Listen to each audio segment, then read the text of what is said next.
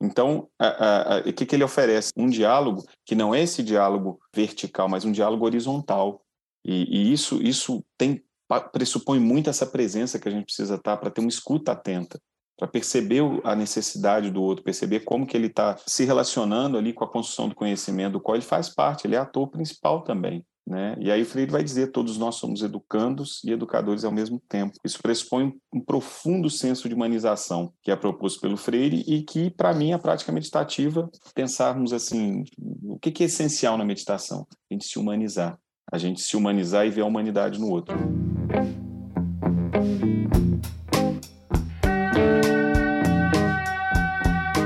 Seres de todos os reinos, programa de hoje trata de um tema muito, muito importante, com uma pessoa extremamente qualificada para falar a respeito. Eu vou dizer o que é esse tema, mas aí logo em seguida eu vou dizer o que não é, porque muita gente confunde. E aí eu apresento o convidado.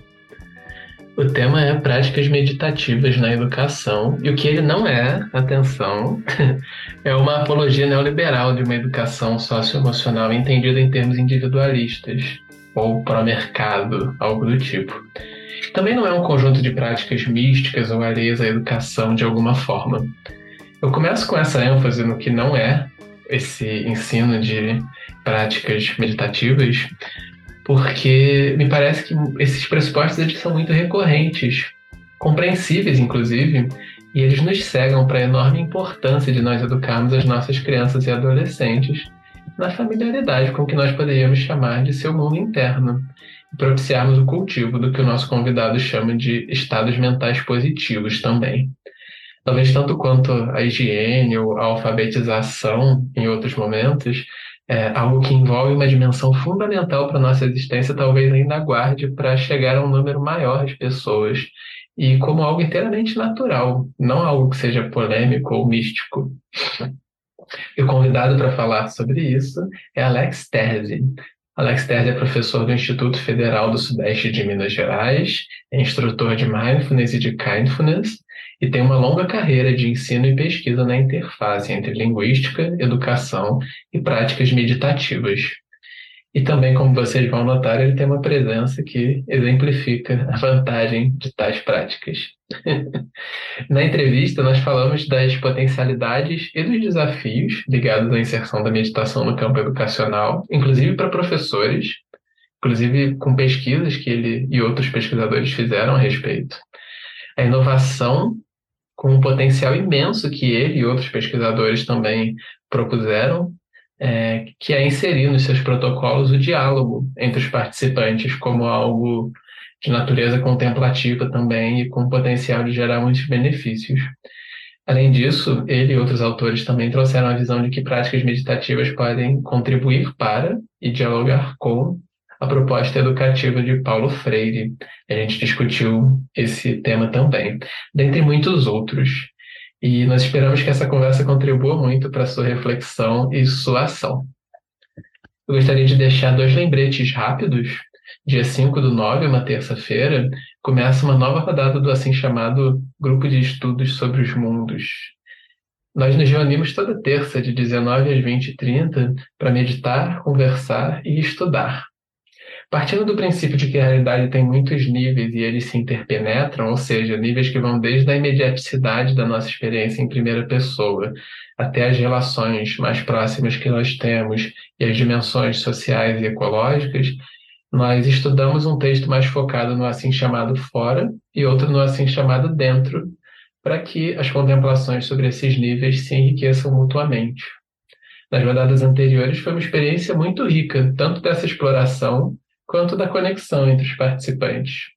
Os textos da vez são Realismo Capitalista, de Mark Fisher, e Esperança Ativa, de Joanna Macy e Chris Johnston, basicamente dois textos sobre a apatia de nossos tempos e a possibilidade de ir além. Se você quiser participar, sinta-se muito bem-vindo. Tem o link no nosso site e na bio do nosso Instagram. Além disso, se você estiver ouvindo esse programa depois do dia 5, dia 5 do 9, ele está indo para o ar dia 4, talvez, então bem em cima, mas não tem problema, porque as leituras propriamente começam só a partir do dia 12 e você pode chegar quando for possível. Mas venha, É muito legal. um outro recado, se você quiser apoiar o Coemergência, nós estamos no apoia.se barra coemergência. E esses apoios realmente viabilizam que a gente coloque a nossa energia no projeto. Não achem que não faz diferença. E nós enviamos nossa gratidão a quem já nos apoia. É isso, um ótimo programa. Alex Terzi, meu professor no Kindness, inclusive. Bem-vindo. Prazer te receber. Marcos, prazer o meu. Uma alegria estar aqui com você no Coemergência. Fico muito feliz. Valeu demais pelo bat... convite. Maravilha. É, bom, a gente vai conversar sobre vários aspectos né, da conexão de mindfulness e kindfulness e atenção plena e estados mentais positivos, especialmente no campo da educação, né? Então seria interessante ouvir de você é, como foi a sua trajetória até o momento? Como você chegou nesse tema? Por que, que você acha ele importante? Marcos, eu, eu, eu sempre fui curioso com relação à meditação, né? Então comecei a, a, pesquisar bem cedo, assim, quando era bem, bem moleque, assim. E queria entender um pouco essa coisa da, da é, muito voltado para as emoções, assim, por que que, é, como é que, que funcionava isso de sentir raiva, como é que funcionava isso de, de, de ficar muito ansioso também, de me preocupar muito com o futuro, de ficar pensando, às vezes, de forma muito repetitiva no passado. Então, isso era coisa que me, que me incomodava um pouco, assim. E aí eu me lembro, a primeira vez que eu, que eu ouvi falar de uma certa disciplina que podia ajudar nisso, é, era, um, era um livro, era um livro cristão chamado Sadhana, Um Caminho para Deus, assim. E aí eram uns exercícios, acho que de Santo Inácio de Loyola. E aí eu comecei a, a tentar fazer aquilo sozinho e, e achei bacana, assim, só que nem não consegui entender muito bem o que, que ele estava propondo. E, e depois é, descobri um, um, livro sobre o Dharma, né, sobre o caminho budista, que falava sobre as quatro novas verdades e eu não entendi absolutamente nada, assim, para mim não se descortinou nada. E, e aí fui procurando, mas sempre interessado no tema da espiritualidade, principalmente, sabe? Essa questão eu, eu pensava em como relacionar a espiritualidade com a vida cotidiana, assim, né? Então eu via uh, coisas que faziam muito sentido para mim, né? Por exemplo, a, a, própria mensagem maior de Jesus, talvez de amar uh, os outros como a nós mesmos, amar, amar, e aquilo eu falava, poxa, isso faz todo sentido para mim, mas eu, às vezes eu tô querendo é pegar o coleguinha e dar nele, assim, sabe? Não era muito bem amor que se expressava, né? E aquilo me incomodava um pouco. Eu falava, talvez tenha algum caminho para compreender isso que está surgindo na minha mente, nas minhas emoções, e como lidar com isso. Aí, dando um salto, eu, eu, eu é, conheci um, um, um movimento uh, chamado Movimento Gnóstico, no qual eu fiquei inserido 12 anos, assim. E lá, e lá já tinha um aspecto da meditação, um aspecto da autoobservação, de práticas, é, práticas com mantras e tal, e aquilo lá é, me chamou a atenção, me brilhou os olhos por um, por um, por um tempo, assim, sabe? E, e, mas concomitantemente a isso eu comecei a estudar livros relacionados ao budismo, ao Dharma, é, sobretudo o Dalai Lama. É, a minha dissertação de mestrado ela foi é, não à toa, né? A gente sempre é, acho que o tema que nos escolhe, né? Quando a gente está falando em pesquisa, não é bem a gente que escolhe o tema. E aí eu comecei a estudar a representação social do budismo na mídia. Isso 2004 a 2006. Mas já lia desde 90 e alguma coisa, eu já lia é, livros do, do, Dalai Lama e me chamava muita atenção. Aquela, aquela expressão de bondade, de compaixão, aquilo para mim me, me, me abria, assim, sabe, o coração, assim, só de ler as palavras dele. Uma mensagem muito universal, não era algo muito proselitista, né? Que tem que ser, ah, você tem que se converter ao budismo para para é, ser compassivo. Não, ele, ao contrário, ele às vezes falava: não, você não precisa ser budista, fica na sua tradição e está tudo bem. Mas procura se abrir para compaixão, para bondade amorosa, é, para pensar que todos querem tanto quanto você a felicidade, né? E aí, é, isso foi, como eu falei, 2004, 2006, essa dissertação, e depois eu, eu já venho é, numa trajetória de procurar praticar o Dharma, desde 2010. Aí sim, um pouco mais formalmente, fazendo retiros, né? Estudando um pouquinho mais. Nós temos uma, uma, uma sanga orientada pelo Lama Digmilawan. A gente vai falar desse, desse personagem tão, tão especial para mim, para minha vida também, é, que você também conhece muito bem. Uhum. E aí, sob a orientação dele, a gente tem um grupo de estudos de práticas budistas aqui onde eu resido, que é São João del Rei, Minas Gerais. É, mas aí, também concomitantemente a isso, em 2014, depois é, que eu venho de uma, de uma recuperação de uma doença, eu decido mudar, assim, sabe, um pouco o trajeto da vida. Eu falei, eu estou preocupado muito com, com o trabalho, o trabalho é uma dimensão importante, mas eu estava imerso muito fortemente naquilo. E eu falei, é, será que eu quero estar aqui desse jeito daqui a 20 anos? E a resposta foi um rotundo não. não quero. Eu quero estar, é, de alguma forma, é, que eu não sabia muito bem como.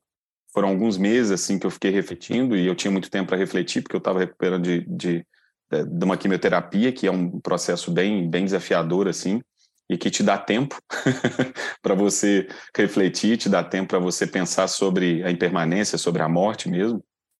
E, e aí foi muito legal que foi me, me surgindo um pouco esse insight. Eu falei, eu, meditação faz muito sentido para mim, então será que isso pode ser tratado de uma forma secular? De uma forma que possa abarcar todas as pessoas, que possa de alguma maneira fazer se chegar à, à educação, e aí sim eu comecei a trajetória aí realmente de, de, de tentar me tornar alguém que estuda é, é, a meditação dentro da academia, né? Eu, eu sou um professor, professor de um Instituto Federal já há 13 anos, e aí eu comecei a, a realmente me formar em mindfulness inicialmente, né? A meditação da atenção plena, assim, ó. eu acho que o teu público pode ser familiarizado com isso, mas mindfulness é uma, é uma meditação que foi é, originalmente trazida pelo John Kabat-Zinn, que é um, um, biólogo, um médico americano, e ele é praticante até de, de yoga, de, de, meditação dentro do contexto do budismo também, mas ele tira todo o contexto religioso e leva isso para pra, as pessoas dentro de uma clínica. Né? Ele era professor da, da Faculdade de Medicina da Universidade de Massachusetts, nos Estados Unidos, ele leva isso de uma forma absolutamente secular, sem nenhum caráter religioso. E, sobretudo, para pacientes com dor crônica, com ansiedade.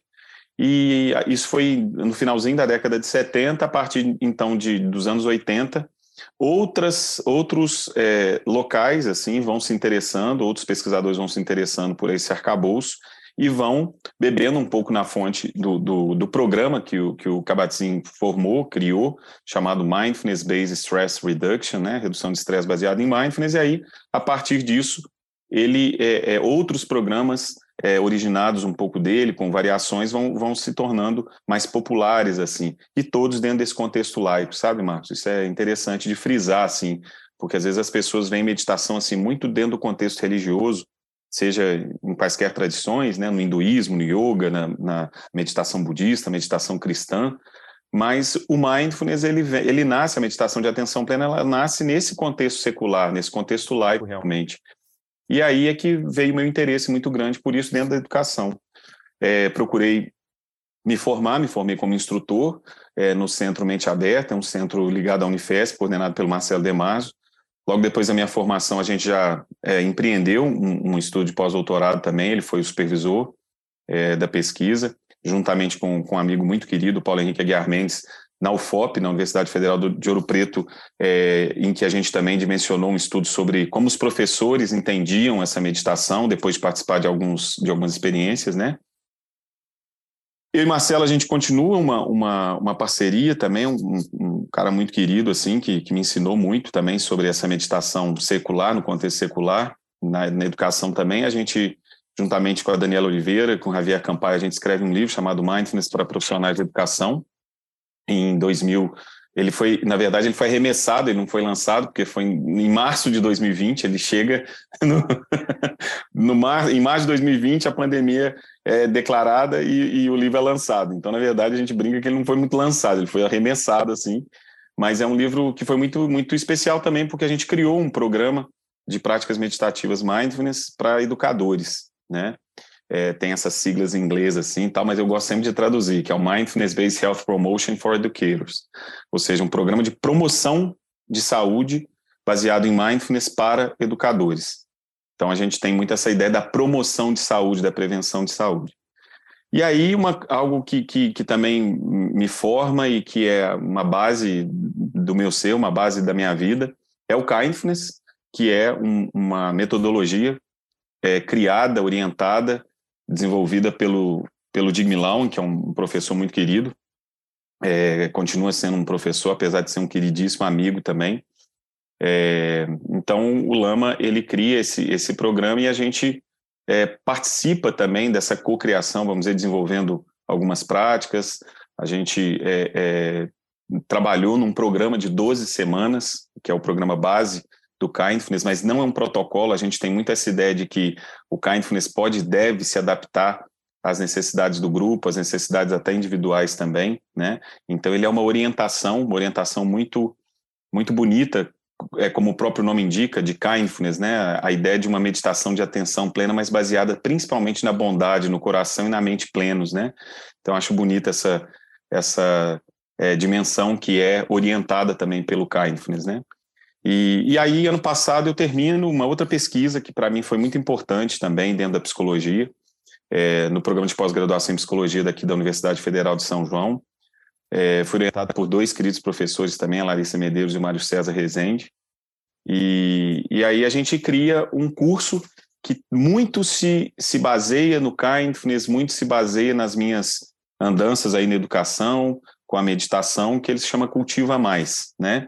Ele é o mesmo, o nome dele é ao mesmo tempo um convite, né? Que esse cultiva está no imperativo, né? No português assim, no imperativo, convidando as pessoas a, a, a, cultivar mais. E, e, esse mais também dialoga um pouco com a psicologia positiva, sabe? Nosso trabalho, o, o nome e sobrenome dele é Cultiva Mais, Programa de Meditação e Estados Mentais Positivos.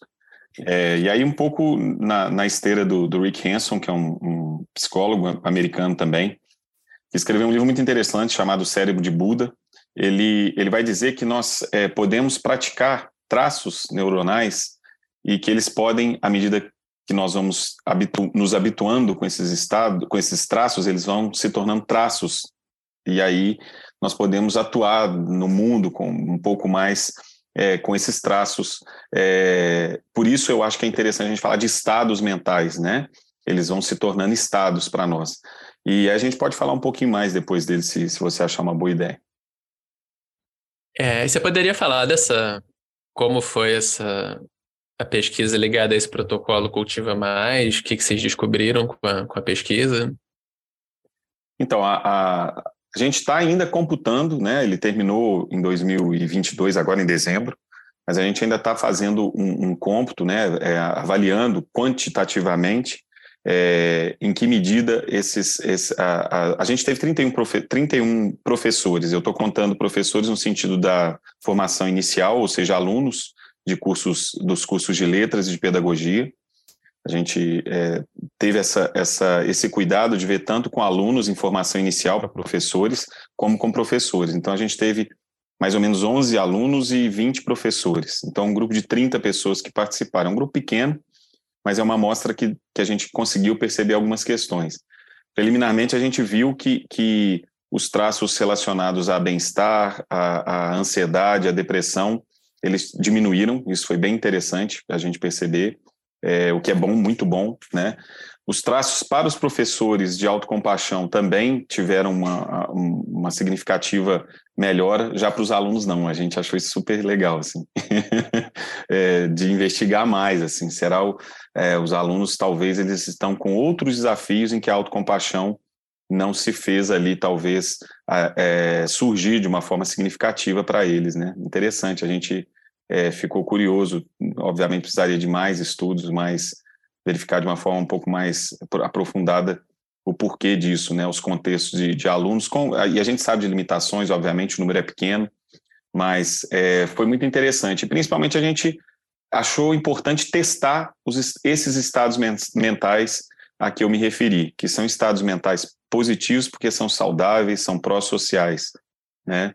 Então, dentre eles, se, a gente é, é, pudesse citar alguns assim, um deles é o estado de relaxamento, sabe, Marcos? A gente, a gente é, eu vejo no, no, no, meio mindful, assim, no meio das pessoas que trabalham com mindfulness, quase que assim, fala em relaxamento, a pessoa até se, ela fala, não, mindfulness não é relaxamento.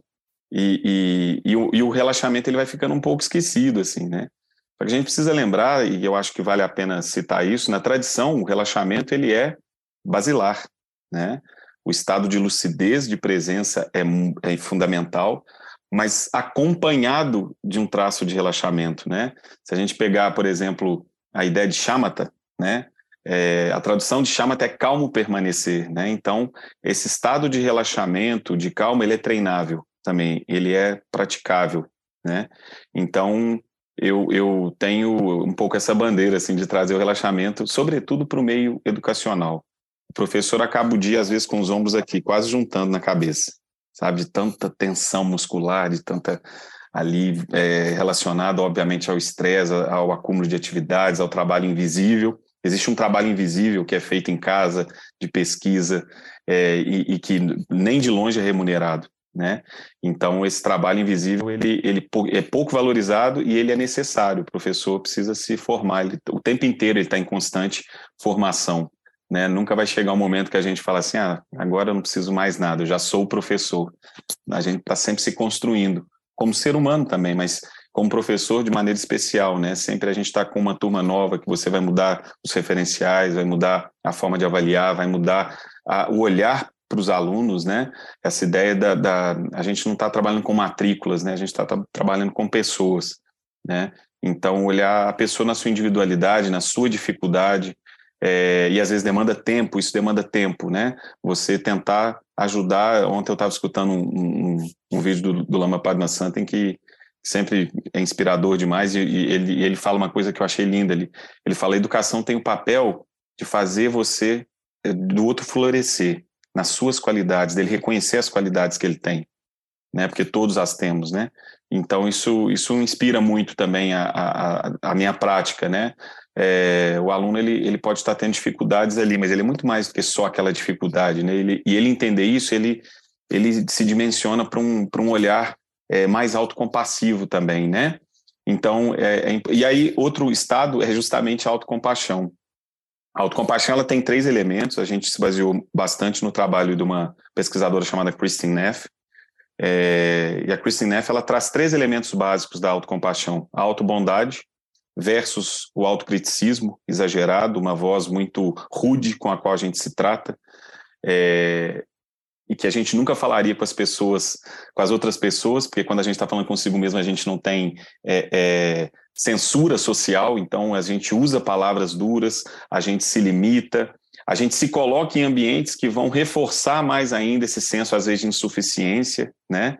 A gente se, se, se isola muitas das vezes quando a gente está passando por vulnerabilidades. Então, esse é o criticismo, né? Então, a gente vai trazer um aspecto de autobondade, né? De falar consigo mesmo como se fosse um amigo, como se fosse alguém querido. E não um, um inimigo, né? A gente se trata, às vezes, como se estivesse falando com um inimigo, né? E aí, o outro elemento é justamente você perce se perceber, muitas das vezes, na fragilidade, nas dificuldades, na, na no sofrimento, mas perceber que isso é, é algo que está relacionado a toda a humanidade, está relacionado ao fato de ser ser humano. Né? E aí a gente amplia isso para uma unidade compartilhada. Então, em vez de me isolar, eu vou buscar minha rede de apoio, eu vou buscar as pessoas que me amam, que eu amo, eu vou buscar é, é, ter uma melhor relação é, é com as pessoas, às vezes quando elas estão nas dificuldades delas, né? Então, esse é o segundo elemento, esse senso de humanidade compartilhada, né? Que dialoga muito com outro, com outra, um outro estado mental que a gente trabalha, busca construir, cultivar, que é a, o da compaixão, que eu vou chamar de senso de conexão, né? Esse senso de conexão dentro da escola, dentro da universidade, que a gente pode criar e na sociedade como um todo, né?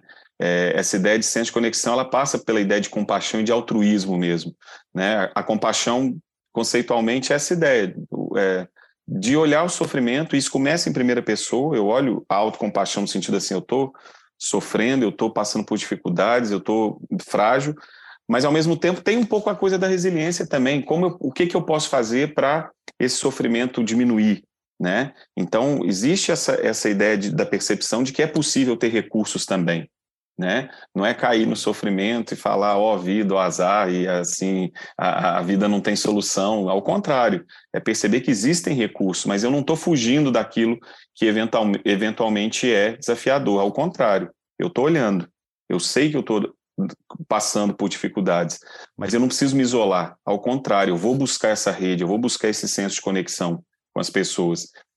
E isso, dentro dos estudos de, de, de, de bem-estar, de felicidade, o nome felicidade tem um marketing por trás, né? Mas dentro de, de, dos estudos de bem-estar, o maior preditor de saúde de todos são os relacionamentos, são os bons relacionamentos. Infelizmente, isso é para bem ou para mal. Os, os maus relacionamentos também são o maior preditor de depressão. então, é, então a gente vai, vai praticando isso, percebendo que eu preciso cultivar relações que sejam benéficas também, relações que me, que me é, é, façam florescer como ser humano, né?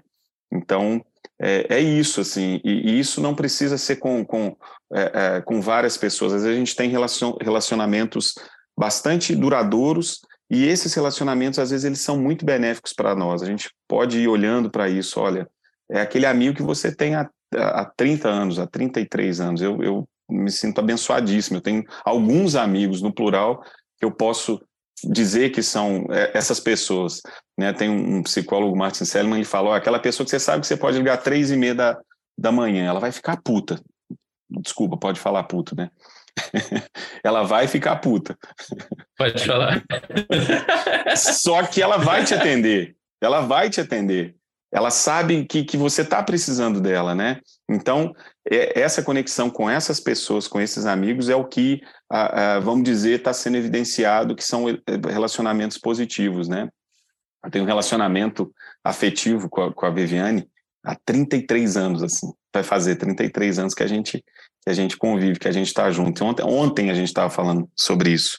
Né, o, o, quanto é bom poder chegar no final do dia e falar, olha, acho que fiz isso daqui, não foi muito legal e tal, é, com fulano, e, e, e, aí a gente se acolhe e fala, tá tudo bem, amanhã você tenta fazer diferente, né? Então, isso é muito precioso, né? Então, esse tipo de relacionamento é, é, é o que ah, vem sendo evidenciado, né? Para a gente cultivar esse relacionamento. Né? Porque a tendência é a gente se acostumar, a gente acha que a pessoa vai estar tá lá para sempre, né? e, e, não vai. As coisas são muito fugazes. O tempo ele, ele consome muito da gente e ele vai passando de forma inexorável, né? Não tem como parar o tempo, né? Então é, é, a gente a, a, gente passa então a apreciar esses bons relacionamentos, apreciar é, essa experiência, vamos chamar de positiva, né? É, que é significativa. Esse é um outro estado que a gente procura trazer. Esse mesmo psicólogo, Rick Hanson, ele vai dizer que a gente tem é, Teflon para experiências que são boas, benéficas, que nos fazem florescer, que nos dão alegria, bem-estar, e a gente tem velcro para experiências que são negativas. Né? É, isso tem muito a ver com o processo mesmo de luta e fuga, que a gente precisou desenvolver muito bem esse sistema para nossa preservação, para a gente chegar aqui como espécie humana. Né? Então a gente precisava ver uma, uma, um desafio, uma ameaça longe e correr né? É, para se salvar, para fugir daquilo. Mas hoje em dia, a gente, em razão muito disso, a gente criou aquilo que na psicologia eles vão chamar de viés negativo. A gente tende a ver é, situações que, que são potenci potencialmente ameaçadoras como sendo muito ameaçadoras. Né? E às vezes nem são. Mas eu tenho aquela, eu crio aquela fantasia. Né?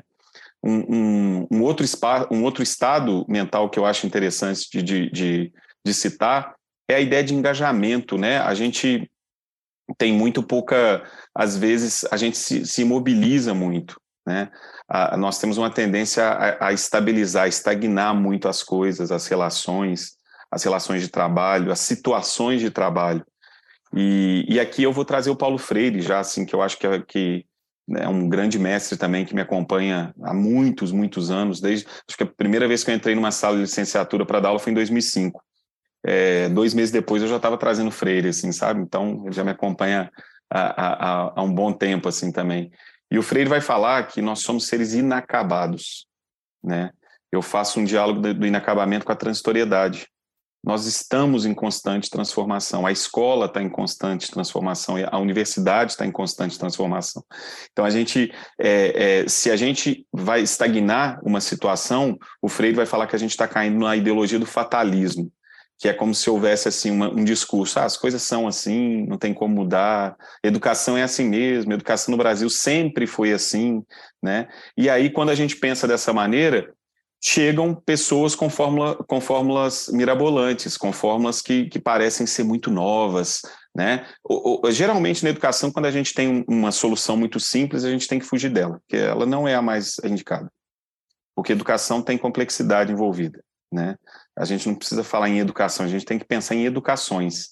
A educação é, no estado de Santa Catarina é diferente do estado de Minas Gerais, que é diferente do estado do Rio de Janeiro, que é diferente do estado é, do Espírito Santo, e assim vai, né, de São Paulo. E, e dentro desses estados nós temos várias educações também. Né? A gente vai ter educação pública, educação privada, é, educação pública com, com, com, as suas próprias vicissitudes, com as suas próprias necessidades, com as suas próprias discussões que têm que ser empreendidas. Então, solução muito simples a gente deve desconfiar. Né? É, ah, vamos trazer a, a, as escolas cívico-militares. Isso é balela, isso é conversa pouquíssimo efetiva, assim, né? Sim, e, sim. E a gente ainda teve o azar de ter ministros da educação que eram contrários à educação, né, nos últimos quatro uhum. anos, assim. Então, isso, isso aí, aí que a coisa fica degringola, né? Porque, é, é, além de não haver uma discussão séria da complexidade da educação, a gente teve ministro que era contrário à universidade, a gente teve ministro que era contrário à diversidade, a gente teve ministro que era contrário às discussões sérias sobre a, a, não discriminação. A gente teve ministro que, que, que incentivava a violência.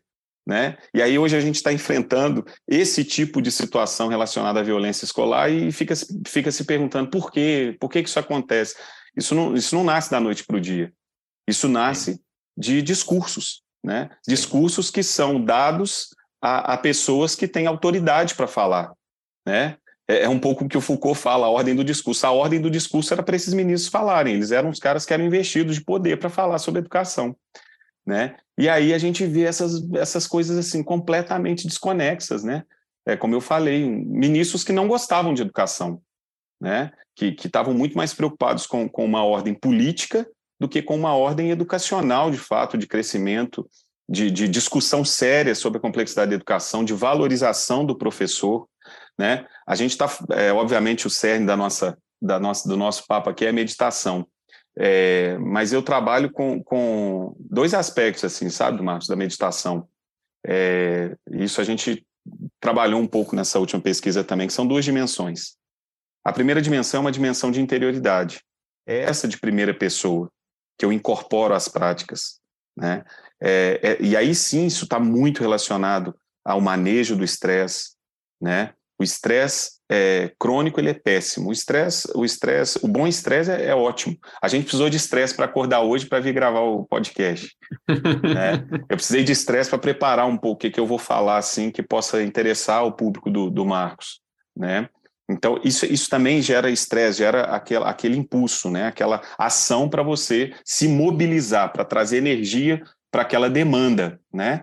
Isso é ótimo. A questão toda é que a gente está né, é, tem um, um filósofo sul-coreano, Byung-Chul Han, eu não falo assim, quem estuda coreano, como minha filha, minha filha sempre me, me xinga, não é assim, pai, que fala, mas eu vou falar do jeito que eu, que eu leio.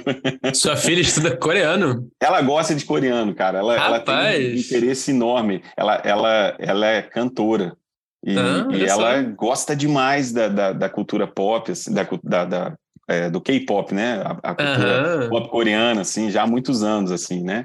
É, e aí, aí ela, ela estuda mesmo, estuda com, com é, faz aula de coreano, tem esse interesse. E aí uma vez eu falei com ela, não, porque o sul-coreano, o Bill Churran, ela falou, papai, não fala assim. Eu falei, filha, ninguém vai saber que ele, assim. e se você falar do jeito certo, vai achar que você está falando errado, né? Exato, pode ser, pode ser. Aí eles vão criticar, vão falar, não, não é isso que está escrito no, na capa do livro. Né? Mas ele é, é, é, ele é um cara muito interessante. Ele vai, ele escreveu um livro chamado A Sociedade do Cansaço né? em que ele vai dizer que essa sociedade ela nos interpela a performance o tempo inteiro. A gente tem que estar tá performando, né? Eu acho curioso a gente ter, ter, esse neologismo do verbo performar, né? Então a gente tem que estar tá o tempo inteiro performando, performando. E aí ainda tem discursos na internet que vendem muito é, com, com falas assim absurdas como o que, que você faz de meia-noite às seis, enquanto os outros dormem, você produz. Né? Isso é um, um desserviço para a nossa saúde mental, isso é um desserviço para o nosso bem-estar, para o nosso florescimento como ser humano. Então, o problema não é o estresse, a energia que você coloca para as demandas. O problema é a falta de descanso. É essa necessidade de você performar o tempo inteiro, né? É, eu citei o Foucault aqui na ordem do discurso, eu vou falar uma, outro, uma outra obra dele, o Vigiar e Punir, é muito interessante essa coisa do Vigiar e Punir, né? Que antes a gente precisava de uma vigilância externa, a gente tinha castigo, né? Se pensar assim, a gente tinha castigo na escola. Você dar a mão à palmatória, né? É, hoje virou muito mais uma, uma fala né, popular, é, dar, uma, dar, a mão à palmatória e reconhecer algo, né? Mas a, a etimologia desse, dessa expressão é muito pior, é dar a mão palmatória mesmo. Você dava a mão, você tomava uma paulada, assim, como a, a palmatória era um pedaço de madeira, assim, sabe? É, é, que, que machucava, né? Então, a, a, a, a gente tinha essa vigilância externa. Hoje é muito mais perverso. A gente tem uma falha interna que nos impele, sem a menor reflexão, que a gente tem que performar o tempo inteiro você tem que entregar o tempo inteiro, né? Tem essas, essas metáforas assim que, que são usadas. E, e aí a gente esquece justamente do descanso, a gente esquece justamente da, da dessa necessidade da pausa, né? E, e, que a meditação traz uma, uma, um convite muito grande, né? Como eu posso parar, como eu posso olhar para as coisas com mais calma, né? Ontem eu estava é, numa ação de extensão nossa aqui, é, que trabalha meditação. A gente está. Deixa eu falar que eu acho que é bem legal falar dela rapidinho. Ela chama Medita IF. A gente está na reunião 136. Ela começou em maio de 2020, atravessou a pandemia inteira e não vai acabar, assim, sabe? Chama Medita IF. É, lá no meu Instagram tem o, o link para quem se interessar. É toda segunda, de 5 e meia a 6 e meia. Não ia deixar de falar. No, no, no, podcast que é legal assim sobre essa ação e eu estava dando uma fazendo uma, uma analogia de quando a gente está dirigindo em alta velocidade, né? A gente não ah, vê nada. 5 e meia da manhã? 5 e meia da tarde, perdão. Ah, 17h30 tá, senão... às 18h30. Não, 5 e meia não ia dar conta, não. Chegando 11 horas em casa da noite, eu não ia conseguir acordar nunca às 5. O que é... você faz de meia-noite às 6, Alex? É, exatamente. exatamente, exatamente. Eu durmo, cara, eu durmo porque é fundamental o sono, assim, muito fundamental, né? E aí eu estava dando, fazendo uma analogia da, de quando a gente está num carro em alta velocidade, você não vê nada, um borrão assim, né, passando. É, ao passo que se você para, se você vai devagar, você consegue passear, né? Você consegue olhar, você consegue é, observar, apreciar a paisagem, olhar o, os ambientes, né? É, então, é um, acho que a meditação é, é um pouco esse freio, né? A gente vai aprendendo a olhar o nosso mundo interno, essa ideia de interocepção é bem legal, né? Você começa a perceber como é que eu tô, né? O que, que eu tô sentindo agora? Coisa que nunca foi ensinada para nós, né, cara? Assim, eu vejo isso, isso pelo menos é, na, na, minha educação nunca surgiu nada, nada nem parecido assim. Era só externo, né? É aquilo que o Freire fala às vezes da, da educação bancária, só vem de fora como se fosse um depósito, né? E, e aí o Freire coloca a, a, outra proposta de educação como prática libertadora. E não vai ser a meditação, talvez, um, um dos maiores processos para a gente ter lucidez, para a gente se libertar justamente da, de tudo isso que eu estou falando, dessa sociedade do cansaço que te impele a correr, a acelerar o tempo inteiro, a performar o tempo inteiro. E aí isso é, isso é muito causa do estresse.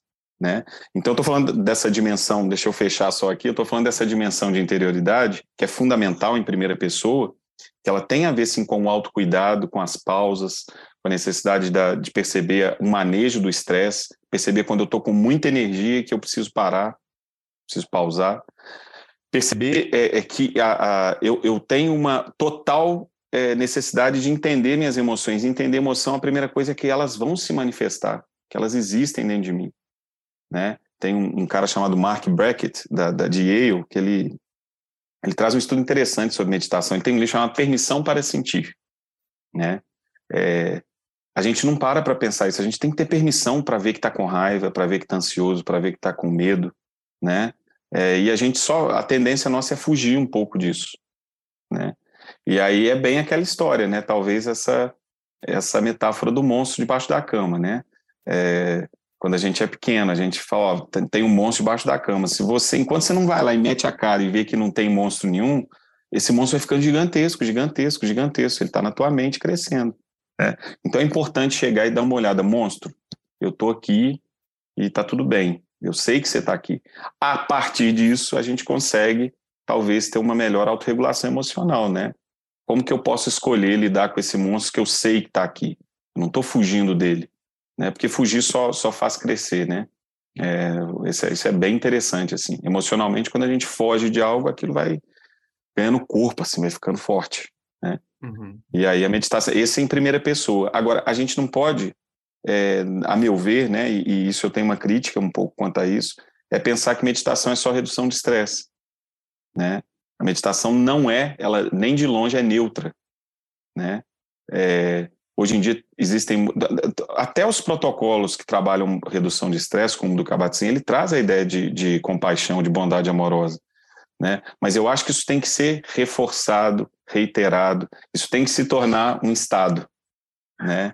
E, e a gente pode fazer isso por meio de meditações, que a gente pode dar o nome de, de construtivas, é, no Kindness a gente chama isso de meditações mentalizadoras. Eu crio cenários para que eu treine esses estados, para que eu cultive esses estados, né, por meio de meditações reflexivas mesmo, né?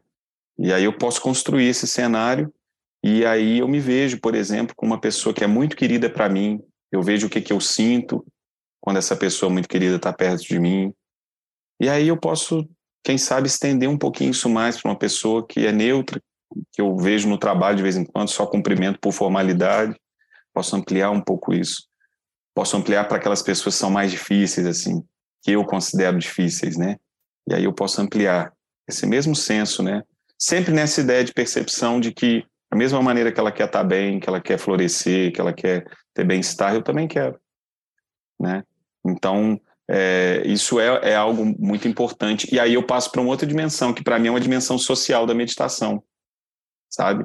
De, de ter a consciência, mas uma consciência crítica, né? Do que que tá realmente o que que é causa para o meu estresse, né? A gente falar em causa de estresse na, na escola, na universidade e principalmente para a formação docente, sabe, Marcos? A minha, a, a, minha trajetória é muito voltada para a formação docente, né? Essas duas pesquisas que eu empreendi, tanto na Unifesp, na UFOP, quanto agora na, aqui na psicologia, na Universidade de São João, é, elas têm como, como foco o professor. Por uma questão óbvia, eu acho que se a gente é, quer realmente trazer esse referencial de meditação para dentro da escola, das universidades, tem que partir do professor. É, esse é que tem que, que, que, ter a ideia em mente, assim, tem que falar, isso pode ser bom. Né? Senão a gente é, não, não tem como chegar para o gestor e falar, vamos empreender a meditação aqui na, na, na, na tua escola, né? E aquilo ser uma ordem hierárquica de cima para baixo e todos os professores vão praticar, isso não vai acontecer. Eu, eu, eu queria depois, se a gente é, puder falar um pouco de desafios, assim, porque até agora eu estou falando do que, que é potencialmente bacana, é, o que, que tem evidências, que a meditação pode contribuir, mas a gente tem muitos desafios pela frente, né? E, e, e aí essa dimensão social ela está preocupada em ter uma visão crítica, uma, uma consciência crítica do que, que são causas do estresse, né? Então, como eu me mobilizo, por exemplo, para ter uma valorização profissional do professor? Isso é, isso é questão político pedagógica, né? Isso é questão política também, Sim. né? Então, essas seria, as, seriam as duas dimensões que eu acho que a gente pode conversar. A de interioridade, né? Que é interdependente, ela, ela é coemergente uhum. com a, a social, né? Ela não nasce separada, elas elas elas elas estão interconectadas, né? Então essa é a minha é, é um pouco de uma, uma, certa bandeira que eu venho procurando né, disseminar nas minhas falas, naquilo que eu posso, né? Um, é, esse ponto que você tocou da, da dimensão social, no caso da, da carreira docente, ela é, enfim, se a gente investigar as causas do estresse, de estresse dos professores, a gente vai ter problemas muito, muito amplos do papel da educação na nossa sociedade, que é, enfim, bem marginalizado, né? Atualmente tem sido bem, tem sido visto muito como uma de uma perspectiva empresarial, mais do que exatamente uh, focada na construção de uma educação pública de qualidade, né? Então tem muito, muitas questões em jogo, né? Uh, então, quando a gente fala dos potenciais uh, de práticas meditativas, é, você poderia falar um pouquinho mais assim do que qual é o escopo em que essas práticas meditativas não é que elas não atuem, né, mas esses outros fatores em jogo, assim, né, o que que quais são as outras causas de estresse que precisam ser trabalhadas? Aí junto com a pergunta eu queria eu queria dividir um, um raciocínio que eu costumo ter É, eu também não acho, quando a gente fala, bom, isso não é meditação, isso é uma questão social.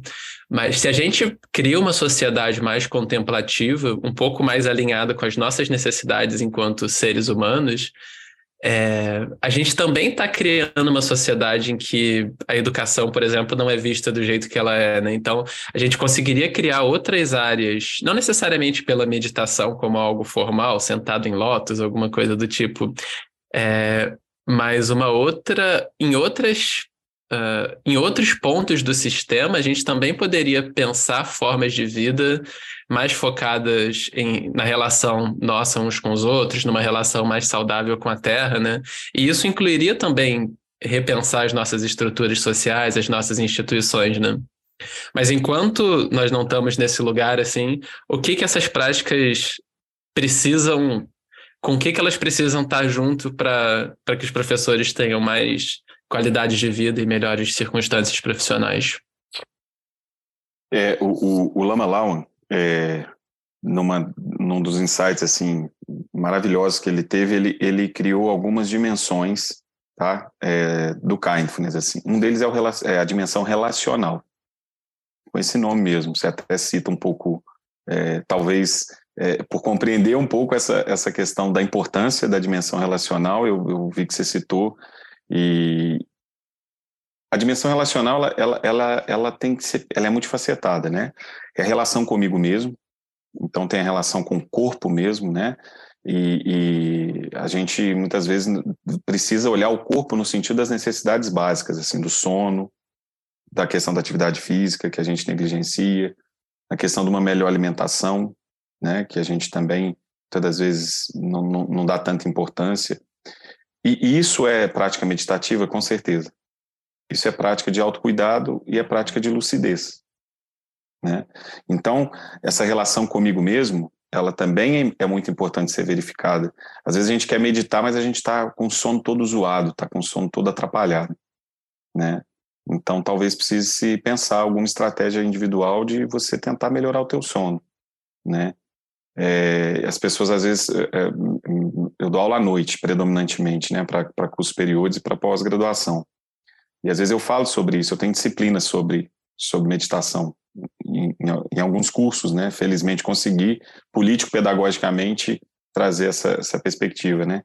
E agradeço muito ao Instituto Federal, que, que, que também banca isso, também, também aceita e viu a importância disso, né? Campo São João del Rei, especificamente, né? É, e aí, essa, é, é, às vezes eles me falam, os alunos, Alex, mas, poxa, eu, eu chego muito tarde aqui da, da faculdade ou da pós e não consigo e tal. Eu falo, então vê isso como, como um momento, vê isso como ponte. Você quer se formar, você quer trazer uma, uma qualidade de vida para você em termos é, é, educacionais, perfeito. Mas não vê isso como, como algo que, que, que deva ser naturalizado, né? Esse chegar em casa meia-noite ter que acordar cinco para trabalhar. Se for ponte, é, aí é o que tem. É, é, não dá para a gente ter idealismo quando a verdade se impõe, né? quando, a, quando a realidade se impõe. Eu preciso, eu quero trabalhar, eu quero estudar, eu preciso trabalhar, eu quero estudar. Então, veja isso como algo passageiro, como uma ponte para você trazer uma melhor qualidade de vida para o teu sono depois. É, porque senão vai afetar a tua saúde mental. Tá? O sono de qualidade, ele é sim um, um preditor muito importante para a nossa saúde mental também, né? Então, isso não pode ser negligenciado. Mas essa relação comigo mesmo, ela, ela não é, ela não, não deve ser autocentrada, né? Se ela for autocentrada, a gente, eu, pelo menos, para mim, é, é, é inconcebível falar de prática meditativa como uma prática autocentrada. Essa, essa relação comigo mesmo tem a ver com essa dimensão de interioridade que eu mencionei mas também tem tudo a ver com o que você falou.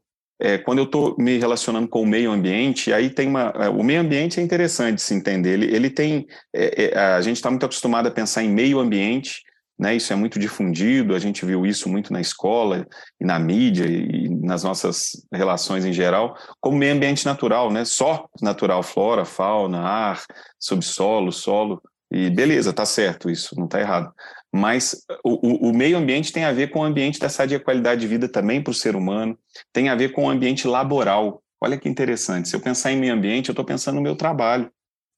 Né? E não adianta só a gente pensar, poxa, ergonomia é maravilhosa, né? Mas não vai ser ergonomia que vai resolver o problema da falta de valorização do professor. Isso precisa de debate social, né?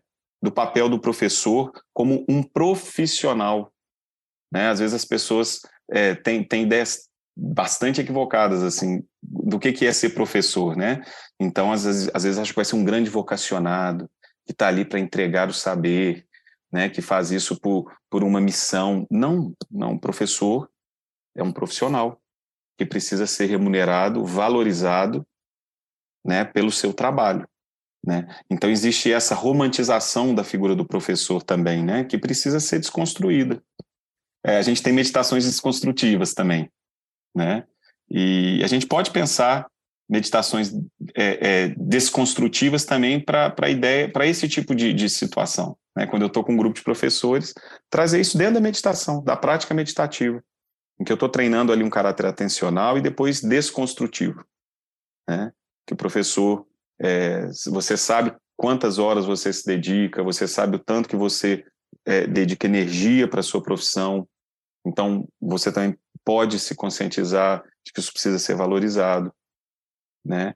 E aí, Marcos, é, é, é são aí a questão do, do, do, muito bem entendida a palavra é a questão do embate, né? É, é, o embate ele não é negativo em si, né? É, eu vou eu vou ter os meus questionamentos para o embate violento, mas o embate necessário da contradição, né? Da complexidade da discussão, ela é fundamental. E, e a meditação ela pode trazer lucidez nesse processo, né? Como eu vou conversar, como eu vou colocar as minhas necessidades como profissional, como professor, isso no nível da, da, da, da tua profissão direta, né? Da, da, da, gestão escolar, né? Existem muitas decisões que são laterais, né? A gestão chega com aquilo pronto, ela não considera que o professor é que está com os alunos. Então, isso gera também, é, isso também é causa de estresse, né? Então, a, a, a proposta, Marcos, é, é, é, que a meditação não seja um processo de docilização. Né? O que, que eu estou querendo dizer? De silenciamento. Né? Um processo em que as pessoas vão ficar mais dóceis para cumprir ordem, vão ficar mais dóceis para é, ficarem menos estressadas, mas a, existindo causas que são complexas, né? Que vão ser geradoras do estresse. Né? E aí, quando eu tenho lucidez, por isso a meditação é, pode se fazer muito presente no processo de lucidez. Eu vou perceber isso, eu vou perceber que existem causas para o estresse e vou tentar enfrentá-las. Né? Vou buscar enfrentá-las de uma forma lúcida, de fato, de uma forma em que eu vou trazer todos esses referenciais que a gente está falando. Né? Procurar é, é, perceber, me, me, sentir realmente conectado com os colegas, como que eu posso fazer para mobilizar esses colegas, como eu vou estar tá dialogando com eles de uma forma que possa é, é, nos render é, é, bons, boas discussões, né, para a gente empreender organização, para conversar com a gestão, para conversar com os órgãos competentes, né, para reivindicar pautas políticas também. Então isso tudo, isso, a meditação ela está aí, né, ela está subjacente a isso, né. É, eu não estou treinando só redução de estresse, eu estou treinando tudo isso, né. Essa, esse estado de um pouco mais de pausa, de calma, para eu perceber o que está acontecendo, essa ideia da, da, de trazer autocuidado para mim também, da autocompaixão, né? mas não isoladamente, não um autocuidado egocêntrico, hedonista, meramente hedonista, mas um autocuidado que eu vou me voltar para o cuidado coletivo, para esse senso de conexão com as pessoas. Então tem é, existem esses referenciais foram pensados com muito carinho, assim, com muito cuidado, né? Para serem empreendidos de forma orgânica, não é algo assim, ah, eu vou, treinar só o relaxamento, ah, vou treinar só a autocompaixão. Não, eu vou treinar tudo isso, eu vou cultivar tudo isso, né? Por isso essa ideia do cultivo, o cultivo é algo lento, é algo que a gente vai produzindo, é algo que a gente vai dedicando cuidado. Não, a gente não cultiva nada de um dia para a noite, né? Então a prática regular ela é muito importante nesse aspecto, essa incorporação é, a, a, prática regular ela, é, ela, é bem interessante, porque aí você percebe que, dependendo. É, é, eu tenho, tenho, um livro muito interessante do, do Lodro Pinsler, que é um, um, professor da Shambhala, né? É, em que ele vai dizer o seguinte para nós: assim, ele, ele fala, olha, procura praticar, tem uma prática regular, você consiga fazer. É, e aí vai ser interessante que depois nas suas relações do cotidiano você já vai perceber que a meditação está ali também.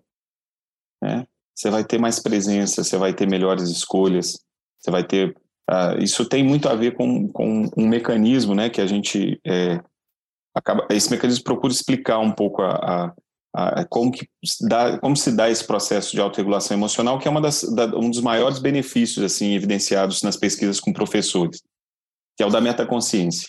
É primeiro você se dar conta que está no automático, você passar a ter um pouco mais de descentramento dos seus pensamentos, então você percebe os pensamentos chegando mais um pouco como testemunha, sem se identificar com eles, e depois justamente a desidentificação, que aí você, o que, vai ser mais hábil agora de, de eu oferecer? né, para as minhas relações. É, o que, que pode ser mais compassivo para mim e para o outro, né? Eu não estou sozinho. Né? Na educação a gente não, não, existe nada individual na educação. Tudo é em conjunto, tudo é no coletivo, tudo, né? Então é isso. É, é um pouco essa essa questão assim que eu venho me ocupando, que eu venho tentando empreender é, na minha prática pessoal também, né? É, realmente como como aprendiz também é, não tem nada pronto, não tem nada acabado. Mas também vou me voltando para como que eu posso, para os meus alunos, sejam, eu, te, eu, tenho alguns cursos que eu dou na área de gestão, e, e mais ainda eu trago essa questão, sabe, a gente tem uma ideia, hoje em dia, disseminada na, na, na, na educação e na gestão também, muito originalmente trazida por pensamento é, norte-americano, da competição, do vencedor, né? é, do macho alfa, assim, tem essas, essas questões, né, assim. Isso não se sustenta. Se a gente pensar a, a questão da, da, da competição, é, é, uma matemática absolutamente sem compaixão, porque só um ganha. Né? Então, todos os outros não têm valor nenhum. Né? Então, muito mais a gente deveria pensar numa escola, numa educação em que a cooperação fosse o cerne, fosse o centro, né? Da gente ver todos andando, né? Tudo bem, algum vai andar 10, mas se o outro está 6 e andar 8, que maravilha, né? que bom. É, e muito além, para além da, da, da, questão só da, da nota, do, do, da produção, da entrega do resultado, é, como é que eu faço dessa escola uma escola mais cooperativa, mais compassiva, mais altruísta, né? E aí o cara na profissão dele vai levar isso, né? Mas isso tem que partir da escola, assim, né? é, é, todas essas questões de, da, da gerência das emoções, da, da, percepção dos pensamentos, é, da, do cultivo de compaixão, de altruísmo, isso pode ser empreendido na escola. A gente tem a, a BNCC hoje, é, se me permite falar rapidinho dela, eu acho que é interessante, que é a Base Nacional Comum Curricular.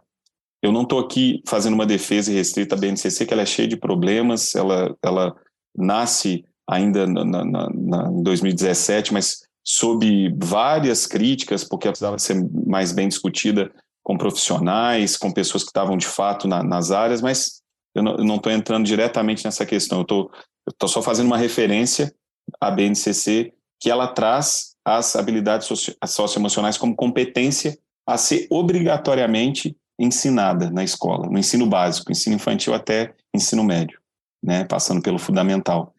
É, isso é algo que é, que é coercitivo. O que quer dizer isso em direito? Né? Isso é obrigatório, de aplicação obrigatória, BNCC. Então, ela traz as habilidades socioemocionais como algo a ser, é, é, de fato, ensinado. Só que a crítica aí, obviamente, não tem como não ter uma crítica, né? É, é, não se ensina como, não existe uma, um, uma referência teórico-metodológica, não existe procedimento para que isso possa ser feito. E aí eu vou, eu vou citar aqui uma, uma. Hoje ela é mestranda da USP, eu participei do, do trabalho de conclusão de curso da, da Marisete Araújo, assim. Ela, ela fez um trabalho muito bonito e está continuando esse trabalho agora, no, possivelmente no mestrado também. E, e, e ela está dizendo exatamente isso. Ela falou: olha, a BNCC está aí dizendo que tem as habilidades socioemocionais a serem ensinadas, obrigatoriamente a, a, meditação de atenção plena ela tem um arcabouço riquíssimo, que pode ser justamente esse procedimento metodológico para o ensino, para o cultivo dessas habilidades socioemocionais. Né? E eu vejo esse potencial aí aberto, a gente tem aí um panorama super aberto para isso. Né? É, eu acho bem legal. É, é, então, a gente ensinar é, é, as crianças a entenderem essa questão das emoções, dos pensamentos, do cuidado com o corpo, do cuidado com o outro, né? É, a BNCC também traz uma ideia de, de, de, nas linguagens sobre a diversidade, da importância da diversidade, né? Então, se a gente trabalha cooperação, se a gente trabalha compaixão, se a gente trabalha autocompaixão, existe uma possibilidade menor de haver bullying, né? Porque aí eu não vou ter essa relação de, de, de, de ter que me impor. E às vezes o, o, cara que pratica o bullying está em profundo processo de sofrimento. Ele não sabe como lidar com aquilo que está dentro dele efervescendo, né? Às vezes ele é vítima de bullying, então ele, ele, ele faz disso depois uma, uma forma de atuar para se defender muitas das vezes, né? Então tem, a, a, coisa é muito mais, mais complexa do que pode parecer, né? E esses referenciais que, que, que embasam a meditação, todos esses que a gente tá, sobre os quais a gente está conversando, têm potencial muito bonito de trazer uma educação mais contemplativa, uma educação mais compassiva, mais benéfica para as pessoas, né? Com valores universais, assim. Retomando essa, essa ideia do, do trabalho de, da vida inteira do Dalai Lama, né? De valores que são universais. Né? E a gente pode fazer de uma forma absolutamente secular. Eu não preciso de, de, de, de nenhum tipo de tradição é, é, filosófica espiritual por trás. Eu estou falando de compaixão. A compaixão ela é inata, né? É, a gente nasce precisando da ajuda dos outros para quando a gente está chorando de fome. isso é inato, isso é inato. Né? A gente não está inventando a roda, vamos ser mais compassivos. Vamos ser, não, nós, nós precisamos, por nascença, nós temos direito a essa compaixão, por nascença, né? Ela, isso é inato, de fato. Então, por que não fazer com que a gente, quando vai ficando mais velho, parece que a gente vai ficando mais burro? Porque a gente vai esquecendo do, do, do, básico, a gente vai esquecendo que a gente só quer, de certa maneira, estar tá ali se sentindo bem, né? É, tem um, um, um, um, monge também, mas é ele é um monge biólogo, assim, o Mathieu Ricard, é, que escreve muita coisa sobre, sobre neurociência. Ele escreveu um livro chamado é, Cérebro e Meditação, muito interessante, com um neurocientista chamado Wolf Singer, que, que tem mais de, de 300 artigos científicos publicados, esse Wolf Singer, né? E eles dialogam, eles dialogaram por, por vários anos e aí depois fizeram esse livro. Foi muito legal, assim. É, ele, ele, o Mathieu Ricard ele vai dizer: ninguém acorda e fala assim, como que eu vou fazer hoje para ser miserável, para sofrer mais um pouquinho? Se eu quero só mais um pouquinho de sofrimento, ninguém ninguém acorda assim, né? A gente acorda querendo florescer, a gente acorda querendo se sentir bem, né? A gente escolhe caminhos para isso, obviamente, mas esse esse desejo ele, ele, ele, ele é bem semelhante. E tem um, tem uma música muito interessante que é da Dulce Quental, que foi é, é, gravada pelo Frejá, né? Que chama O Poeta Está Vivo. E tem uma estrofe nela que eu acho sensacional. Todo mundo é parecido quando sente dor, né? A gente não é idêntico, mas a gente é parecido quando está sentindo dor. E aí, quando eu vejo isso, aquilo floresce. Poxa, o cara está sentindo dor, né? Esse colega não está bem, assim, esse aluno não está bem. E eu sei o que é sentir dor, a gente se parece nisso, né? E aí que eu acho que, que a gente tem essa, essa possibilidade aí, muito, muito, um solo muito fértil para meditação na educação. Eu vou fazer um comentário breve e em seguida eu vou perguntar algo sobre um texto que você escreveu sobre mindfulness e Paulo Freire, né? Porque conecta perfeitamente com o que você está trazendo agora de uh, de inserir um aspecto de motivação na, na, na, introdução do mindfulness aqui no Ocidente, né? De como é necessário uma visão compassiva, uma visão de atuar para eliminar as causas do sofrimento e nutrir as causas do bem-estar coletivo, né? Individual e coletivo.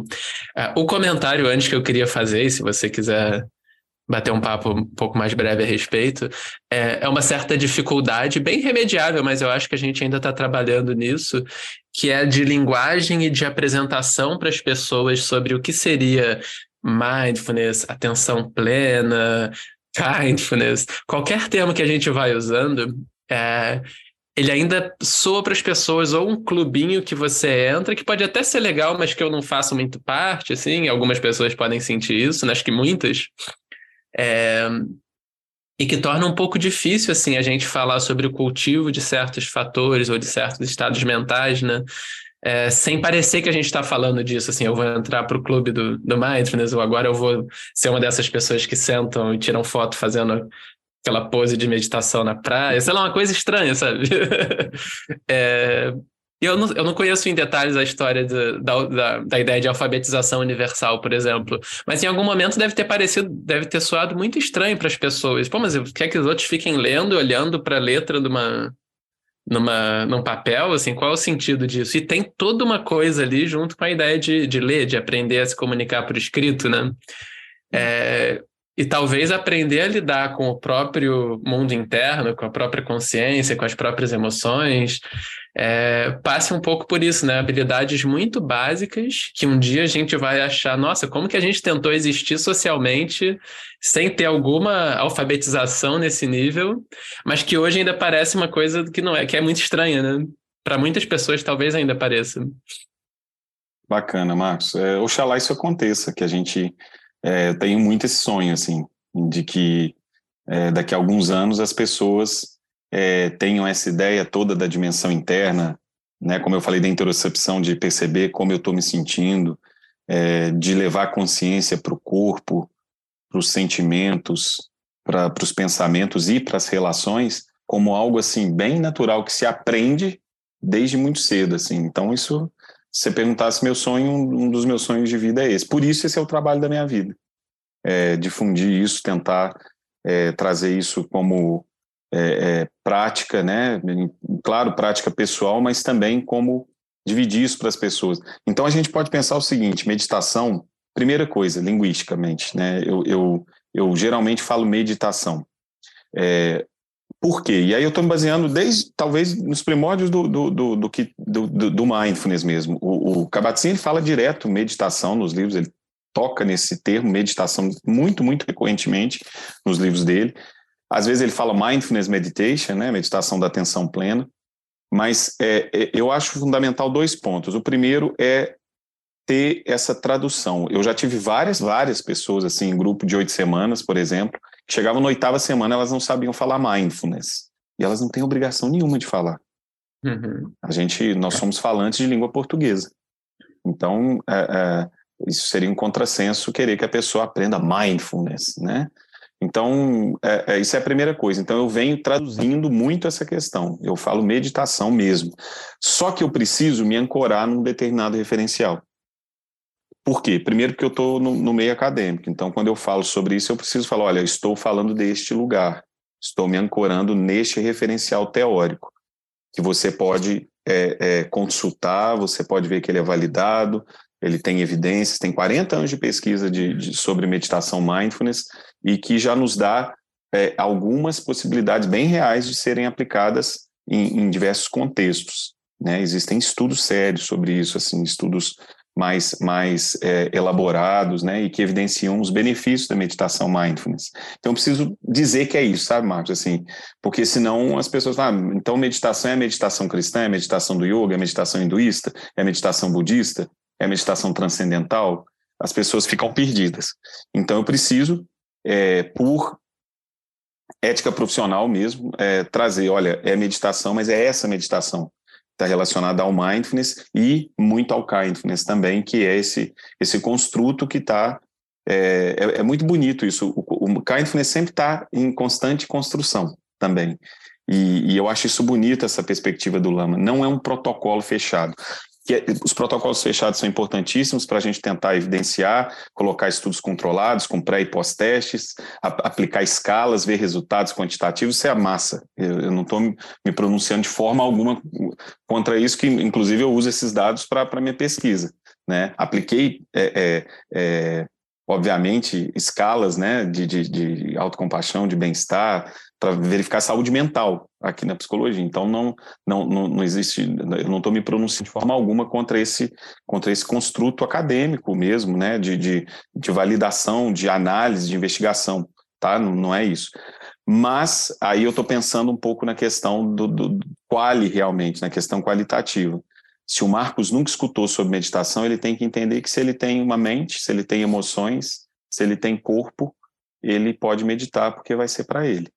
Né? Muitas vezes o pessoal brinca comigo assim, é, nossa, Alex, eu não consigo meditar, não, eu penso demais, minha mente é muito acelerada. Eu falei, bem-vindo ao clube. Seja muito bem-vindo. Você está no lugar exatamente certo, onde você deve estar. então, a, a, não existe. Né, a, a, gente procura bem trazer essa dimensão de, de aproximação, para que as pessoas estejam é, percebendo que a meditação vai ser para elas, né? Geralmente eu começo com umas provocações, assim, ah, você já teve a, a experiência de estar tá comendo, às vezes uma refeição, um prato do qual você gosta, você começa ele e termina sem ver, você fala, nossa, eu já acabei de comer, nem senti o gosto, e eu gosto disso aqui, né? É, pergunto às pessoas muitas das vezes se elas é, já tiveram na situação de ficar ruminando algo que aconteceu, geralmente de valência negativa, né? Algo desafiador, que você fica discutindo com a pessoa, e você traz essa pessoa, você discute com essa pessoa tem dois anos, assim. Sempre você traz ela de volta, simula como é que você, como você faria, como você vai encontrar com ela, como você vai falar, né? Então, e aí, claro que de, quando eu termino essas perguntas, às vezes você fica projetando de uma forma um pouco ansiosa aquilo que vai acontecer e você não tem controle sobre aquilo total, você não tem controle total sobre aquilo. E aí as pessoas, quando eu termino, vocês já é, presenciaram, experimentaram alguma dessas situações? Sempre tem um que me ajuda e fala assim, todas.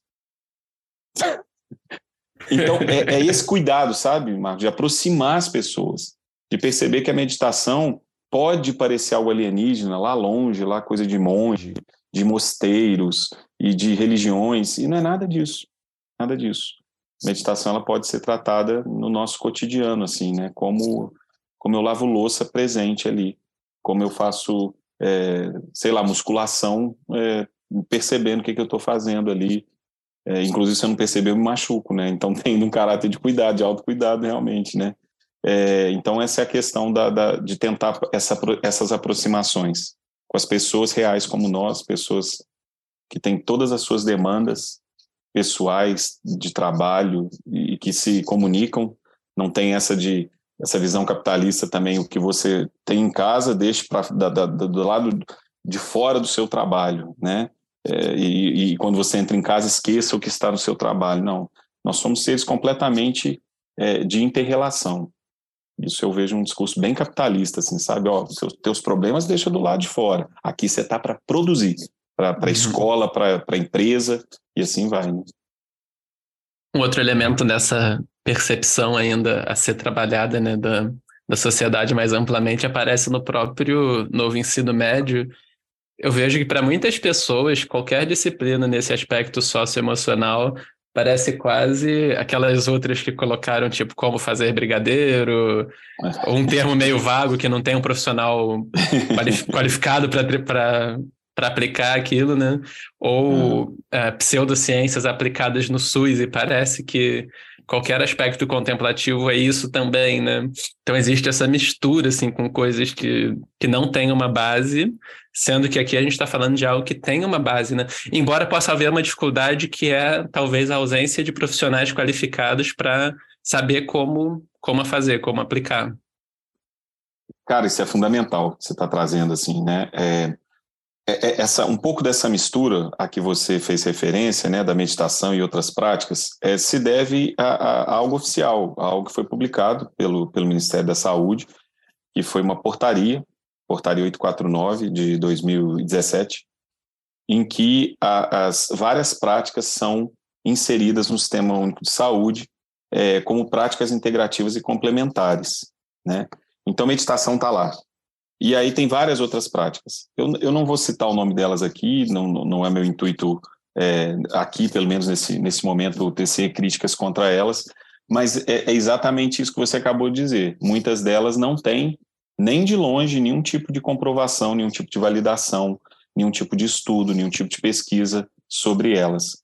E elas são colocadas no mesmo pacote. Eu, eu uma vez eu estava num, num estava dando aula como convidado é, de uma especialização da Unifesp, né?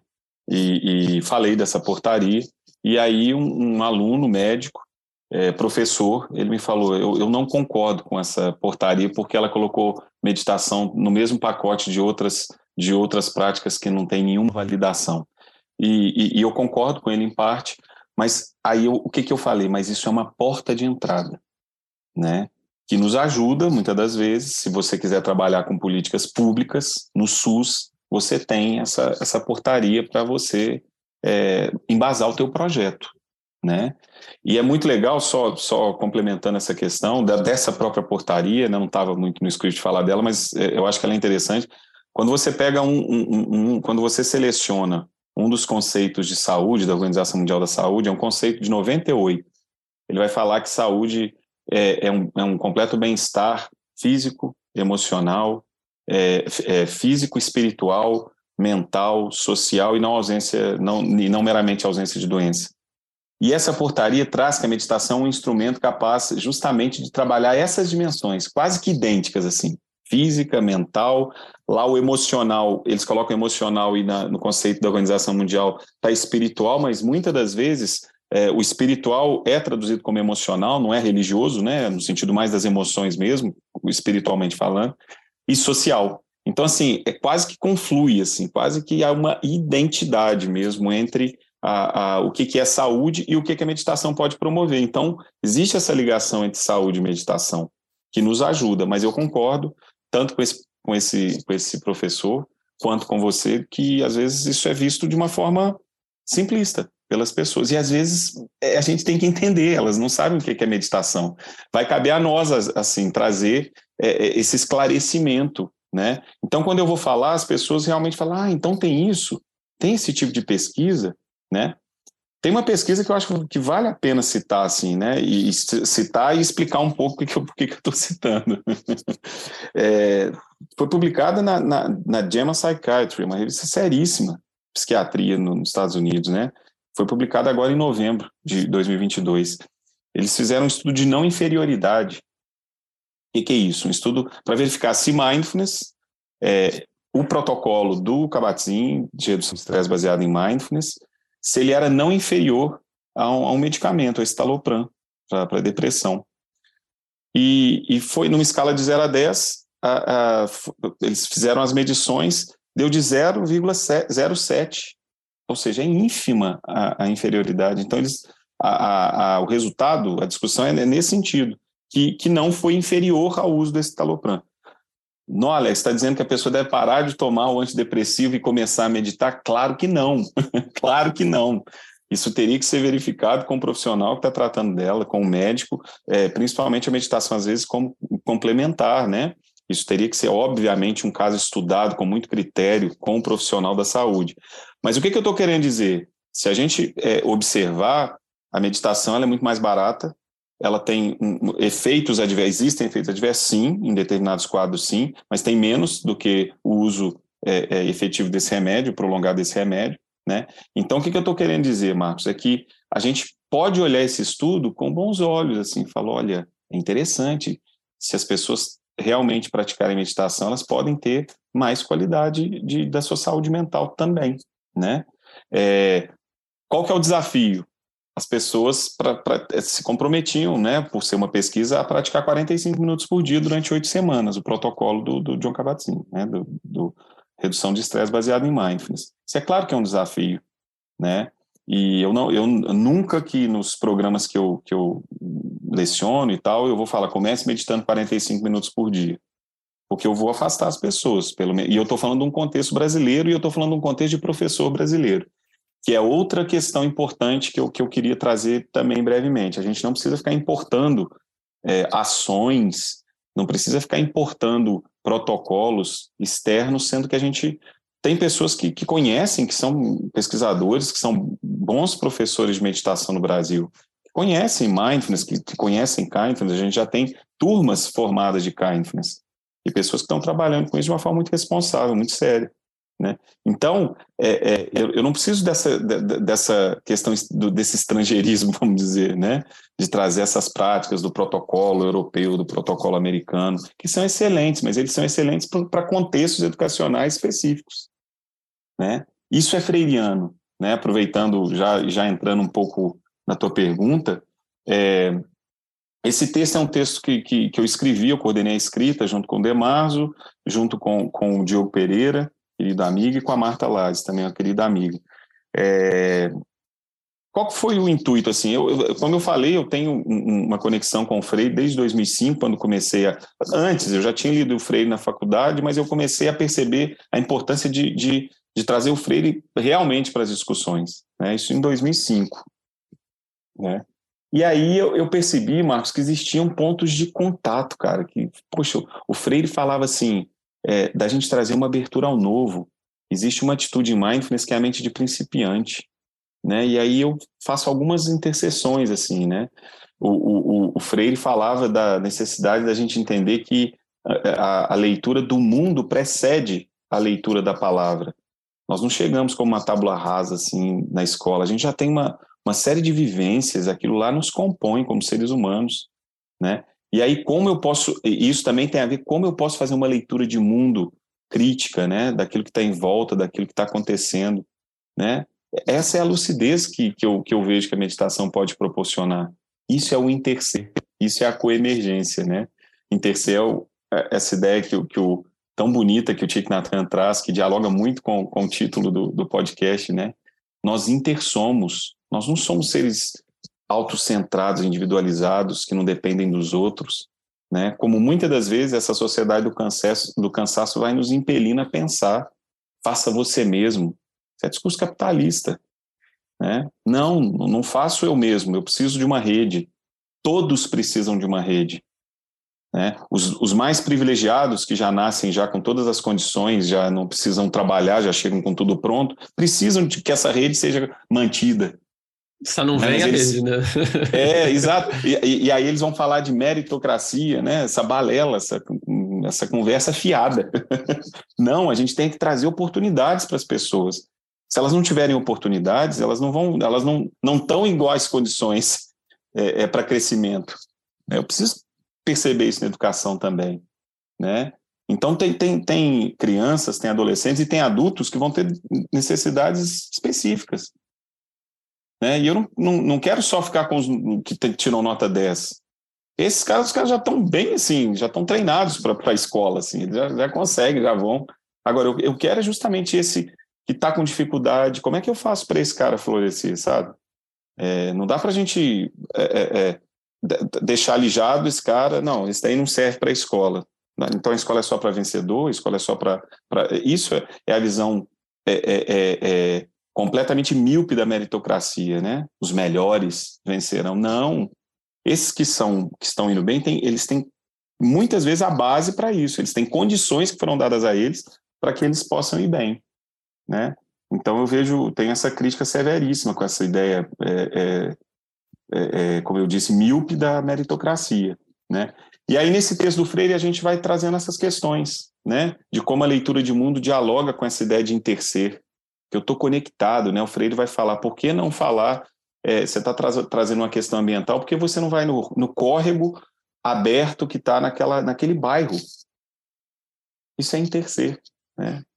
Nós intersomos, a gente vai ali ver uma demanda que está acontecendo no nosso bairro, né? É, por isso que eu acho que às vezes essas, essas metodologias americanas e, e, e de fora, que, sobre meditação que eu estou dizendo, são excelentes para os seus contextos. A gente precisa criar uma meditação, a gente precisa estudar as meditações que estão sendo discutidas aqui no Brasil, né?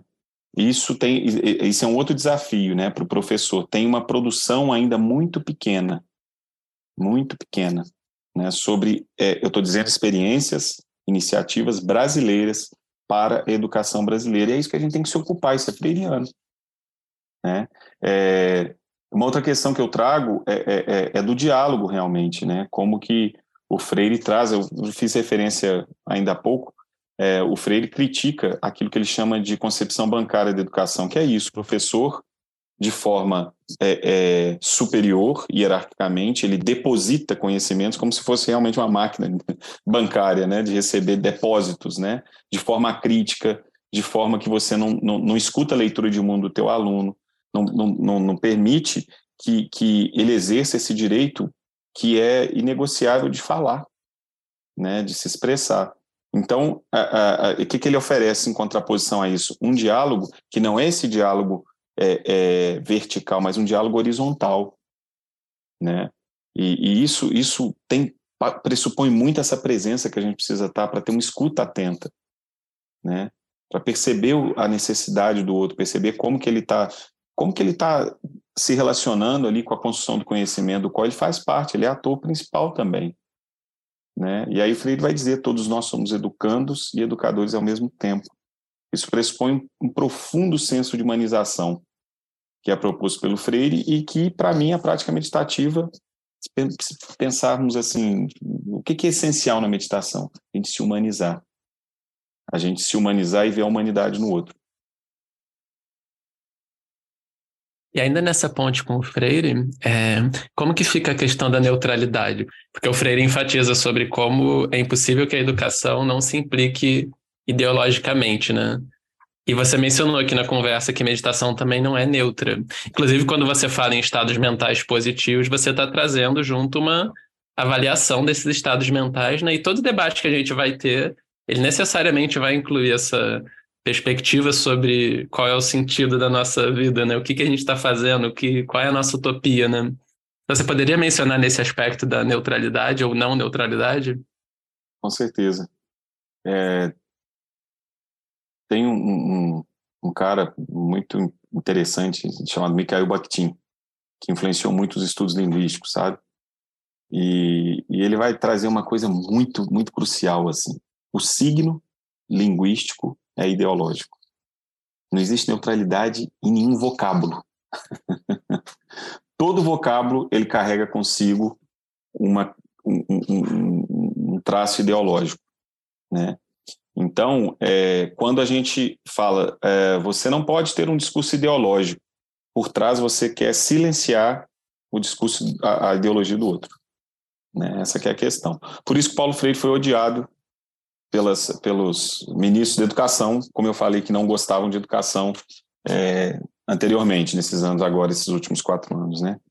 É por isso que eles odeiam Paulo Freire, tiraram o nome do Paulo Freire da plataforma e colocaram plataforma CAPES de educação básica e agora voltou a ser plataforma Freire, o que eu acho maravilhoso. E é isso, é isso, né? É, é, o Freire ele empoderava muito as pessoas ele empoderava muito qualquer ser humano, né? E o Freire adorava o debate. O Freire jamais ia falar: você não, não, não, não venha com seu discurso ideológico para cima de mim. Não, o Freire ele era curioso. Se você for ver os debates dos quais ele participava, ele queria escutar o outro. Ele não queria usurpar o direito do outro de falar, não. Ele podia discordar, que é maravilhoso, mas ele não, ele não usurpava esse direito do outro de falar, de se manifestar. Né? Então, esse silenciamento, dizer que nós não temos que ter um discurso ideológico, isso é silenciamento das ideologias que não comungam com as minhas. Né? É muito, discursivamente, é bem simples de perceber isso, assim. É, mas, ao mesmo tempo, é muito poderoso, porque muitas das vezes as pessoas compram isso, ah, o discurso ideológico né, da esquerda, o discurso ideológico da direita, isso. Não. Na realidade, quando a gente está pensando em, em educação, e por isso o Freire vai trazer essa, essa fala, é, não existe nada que seja neutro. Sempre a gente pensa, essa ação, ela tem interesses por trás dela. Né? Aí a gente tem que perceber, interessa a quem? Interessa aos alunos, interessa a todos os alunos, ou interessa só uma determinada ala vai deter, ou, ou, vai interessar a determinar, vai ter uma implicação em interesses que são mercadológicos, única exclusivamente mercadológicos, né? Então, é, é uma das discussões do, do, do, do, ensino, do novo ensino médio é justamente essa, né? Como que, que a, a, a gente está pensando assim, ah, será que as escolas públicas vão ter o mesmo acesso a, a, todo o conteúdo que precisaria ser discutido, todas as, as questões que precisam ser discutidas no ensino básico, e ainda assim ter a, a, essas outras disciplinas, essas outras matérias? A gente tem que questionar isso. Talvez não, porque a escola privada vai ter condição né, de criar cursos e de continuar dando, oferecendo o conteúdo das disciplinas básicas, porque ela quer resultados, né? E tudo bem, ela quer resultado, ela quer que, que o cara ingresse na universidade, ela quer que, que tenha mais aprovações. Mas a escola pública será que vai conseguir ou ela vai ficar alijada desse processo? Então não tem nada neutro. A gente tem que perguntar: interessa a quem? Essa era uma pergunta que o Freire fazia. Né? E que o Freire, é, é, de certa maneira, promovia ao debate. Né? Por isso que não tem nada neutro, sabe, Marcos? Muito bom, é muito importante a gente ter clareza disso, né? De que nós estamos implicados no que a gente propõe, né? Certas visões, etc. É, Alex, no Cultiva Mais, se eu entendi corretamente, você incluiu uma dimensão de diálogo, né? Parte do que é feito ali tem a ver com trocas, conversas entre grupos. É, e eu achei isso muito, assim, muito importante, muito interessante, porque existe de fato uma dimensão, é, novamente esse termo relacional, assim, muito importante que pode ser pensado como parte de, de práticas contemplativas também, né? Você podia uhum. explicar um pouquinho por que, que você propôs isso e o que, que você propôs e o que, que deu para perceber de resultados? Legal, legal. É, isso foi algo bem diferente assim da, das outras experiências que eu havia tido, como como alguém que oferece práticas meditativas, tá? Em programas, vamos dizer, né? em, em projetos. É, e que foi uma necessidade, isso foi um certo insight, assim, na, na realidade isso não, não foi algo, é, um insight obviamente que não, não nasce do, do, nada, ele foi, ele é inspirado pelo Freire também, que é o de você perceber que existem demandas que nascem do grupo, sabe, é um pouco essa, essa noção que eu trouxe ainda há pouco, que o Freire propõe, você está estudando ambiente, meio ambiente, né, o meio ambiente natural no caso, por que não ver o córrego que está aberto ali no bairro do, do, dos alunos? Procurar ter ações né, efetivas para que aquilo lá politicamente seja é, é, revertido, né? para que aquele córrego seja fechado, para que não cause é, é, questões insalubres para a população. Né? E aí eu comecei a perceber ao longo, isso antes da, da, da pesquisa, nessa essa recente pesquisa, que a, a, meditação ela tem um, logo após a, as meditações formais nos programas a gente tem a, a, chamada partilha que é maravilhosa importantíssima que é você trazer a interocepção. Como você está sentindo o que, que você está sentindo em termos de pensamentos? E a pessoa fala algo fala mas isso você sentiu onde no corpo? Ela vai no corpo. É, em termos das suas emoções o que, que, que isso te gerou assim né a pessoa, ah, foi muito desafiador, foi muito difícil, porque eu me lembrei disso, quando eu fiz essa prática, fiquei sentindo aquilo. Então, tudo isso você está trazendo essa ideia de como a pessoa pode ter meios hábeis de entender a meditação e o que, que como você está trazendo consciência da tua corporeidade, consciência das tuas emoções, dos teus pensamentos, é perfeito, é maravilhoso. Só que eu falava, ah, algumas questões não são só isso, algumas questões merecem escuta, professor queria falar. Assim, eu percebia isso. E aí eu falava, mas está fugindo um pouco do, do que eles chamam de partilha. Tem todo um processo reflexivo, tem todo um processo ali da dor que ele está sentindo agora. Muitas vezes eles chegavam depois de aula e eles falavam: Nossa, hoje estava difícil demais, aconteceu isso, isso, isso, e a gente ainda teve que receber tal notícia e tal. Ou seja, eles precisavam falar. E eu falei: Isso não é meditação, uma escuta atenta para a dor eles estão sentindo agora, a dor imediata que eles estão sentindo. Uhum. Né? E aí, o que, que a gente institui no Cultiva Mais? Além da partilha, aquilo que a gente chama de rodas de conversa. E essas rodas de conversa foram, sinceramente, eu acho que uma das coisas mais lindas que a gente podia ter. Houve momentos muito emocionantes em que as pessoas estavam falando das suas questões, né? propiciadas pela meditação. Olha só que interessante, mediadas por esse estado contemplativo. Né? Elas não estavam chegando lá e falando, ah, você viu o que, que aconteceu e tal, aumentou o imposto tal. Não era, não era isso. Não era, não era, não era uma, um bate-papo assim, que é bom também, é legal a gente ter um bate-papo, mas era uma roda de conversa mediada por esse estado contemplativo, mediado por, por aqueles estados mentais que a gente estava cultivando. E aí surgiam coisas muito lindas, muito espontâneas, assim, né, de como a prática estava fazendo sentido, do que, que é ser professor, das dores e dos amores de ser professor, né? Então, eu achei isso bem legal, assim, sabe? Eu, eu é, se houver fôlego, assim, valeria muito a pena, é, porque eram gravadas as, as reuniões, obviamente, com permissão desses professores.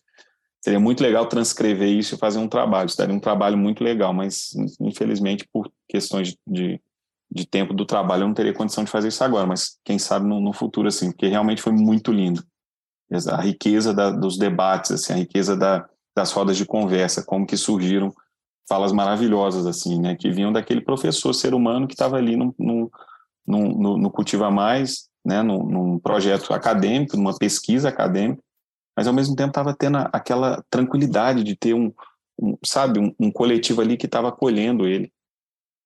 E ele estava falando coisas das mais íntimas, assim, dele. Muito bonito isso, assim, sabe? E a meditação vai tocar isso, ela vai tocar a nossa intimidade, a nossa experiência, né? A nossa vivência. Não é só assim, ah, será que reduziu o estresse? Vamos medir, assim. Isso é ótimo, repito.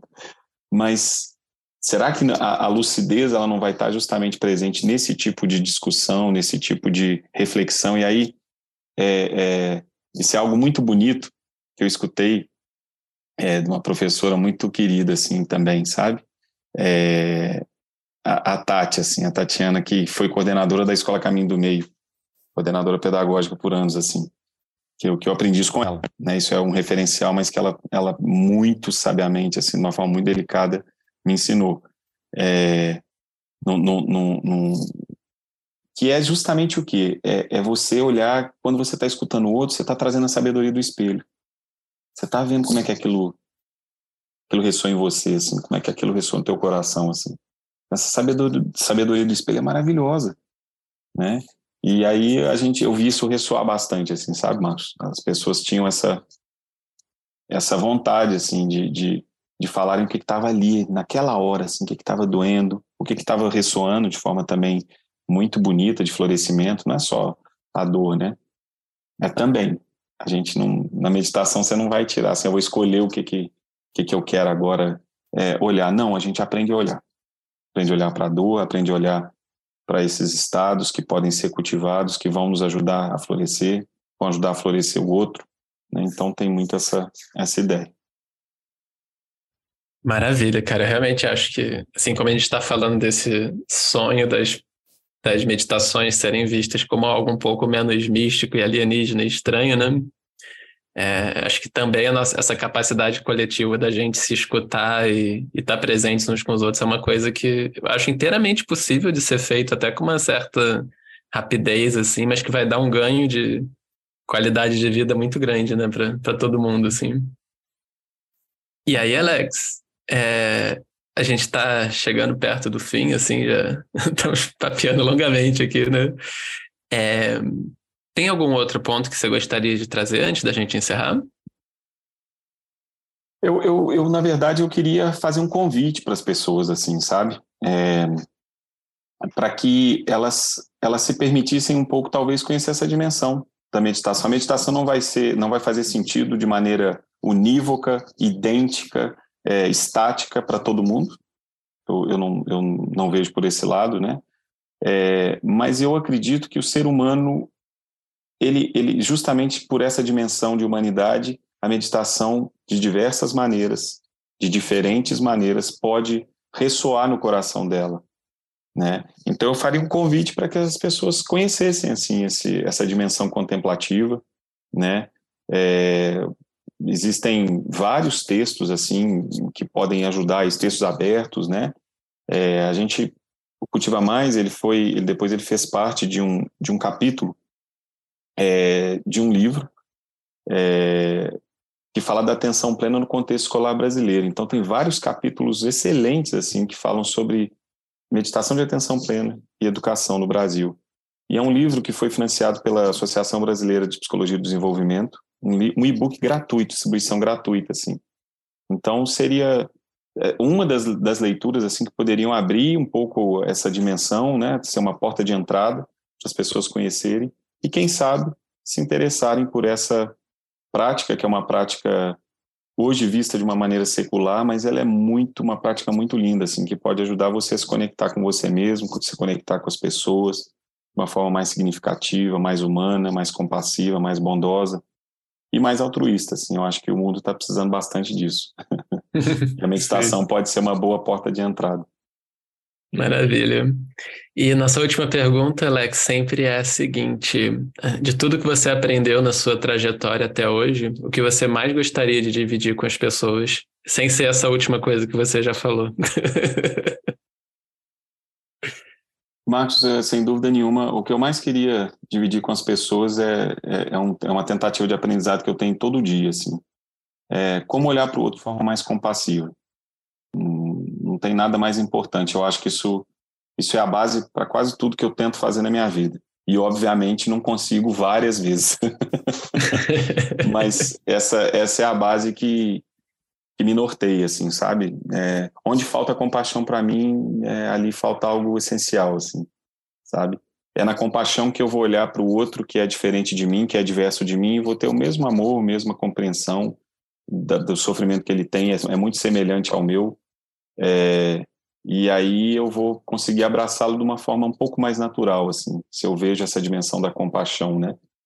É, é assim que eu vejo nas minhas relações com, com os meus amigos, nas relações com as pessoas de trabalho, muitas das quais às vezes podem surgir eventos que são desafiadores, e eu tento colocar essa mesma medida da compaixão, como falar discordando, mas de uma forma compassiva, é, então, porque a, a, a compaixão ela, ela, é muito poderosa, assim, a compaixão ela traz essa dimensão de, de compreender o outro, de não violência, de diálogo, é, de bondade, de bondade, de entender que todos nós temos potencialidades, qualidades que são muito bonitas, assim, né? Então, como fazer esse outro reconhecer, não, é, é, não passando pela compaixão, acho difícil, assim, né? Porque se eu vejo o outro na sua necessidade, ele está precisando de algo, isso vai é, ressoar é, para mim de uma forma muito é, é fértil se eu estou olhando para ele com compaixão. Sim. Que lindo, cara. Então, Alex, muito obrigado pela sua participação, muito feliz em te ouvir.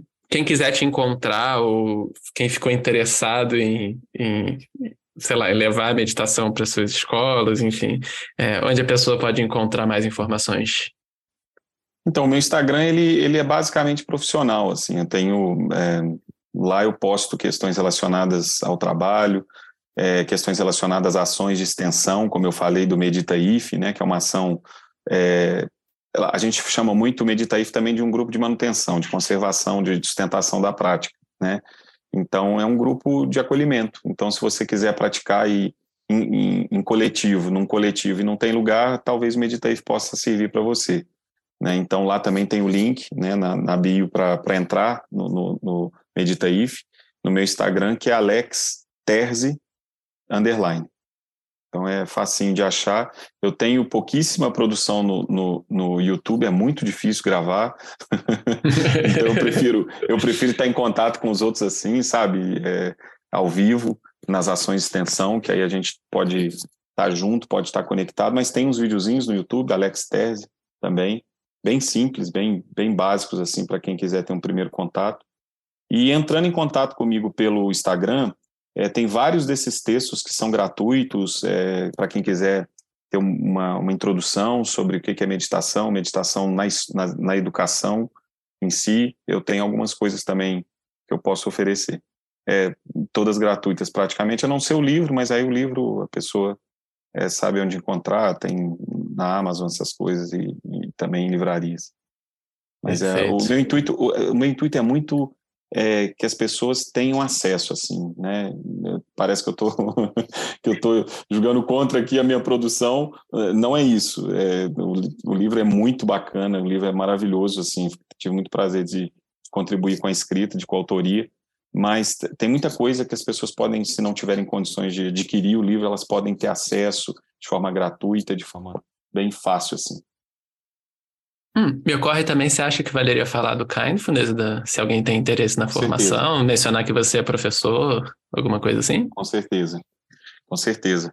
É, o Kindfulness, como a gente falou, é uma metodologia é, de práticas contemplativas é, e que é, é, ele trabalha com mindfulness integral e harmonia emocional, esse seria, vamos dizer, o, o, o subtítulo de Kindfulness, né? E, e ele é também um, um, um curso de formação de instrutores, né? É, então, um curso riquíssimo, assim, eu, eu, eu tenho uma atuação voluntária e tem outros professores também com outros expertises de neurociência, de psicologia, é, voltados para antropologia também, para um conhecimento mais integral do ser humano. Então, é composto, e, e fora o, o, principal, que é também toda o expertise do Lama, né? O Lama lá tem mais de tem de 25 a 30 anos de experiência meditativa, tendo vivido 10 desses anos nos Himalaias, foi monge, estudou em universidade monástica, viu esse contexto bem tradicional E hoje ele tem muito essa visão bem assim do, do ser humano para o ser humano, assim. Por isso criou o Kindness, esse método, repito, metodologia totalmente secular.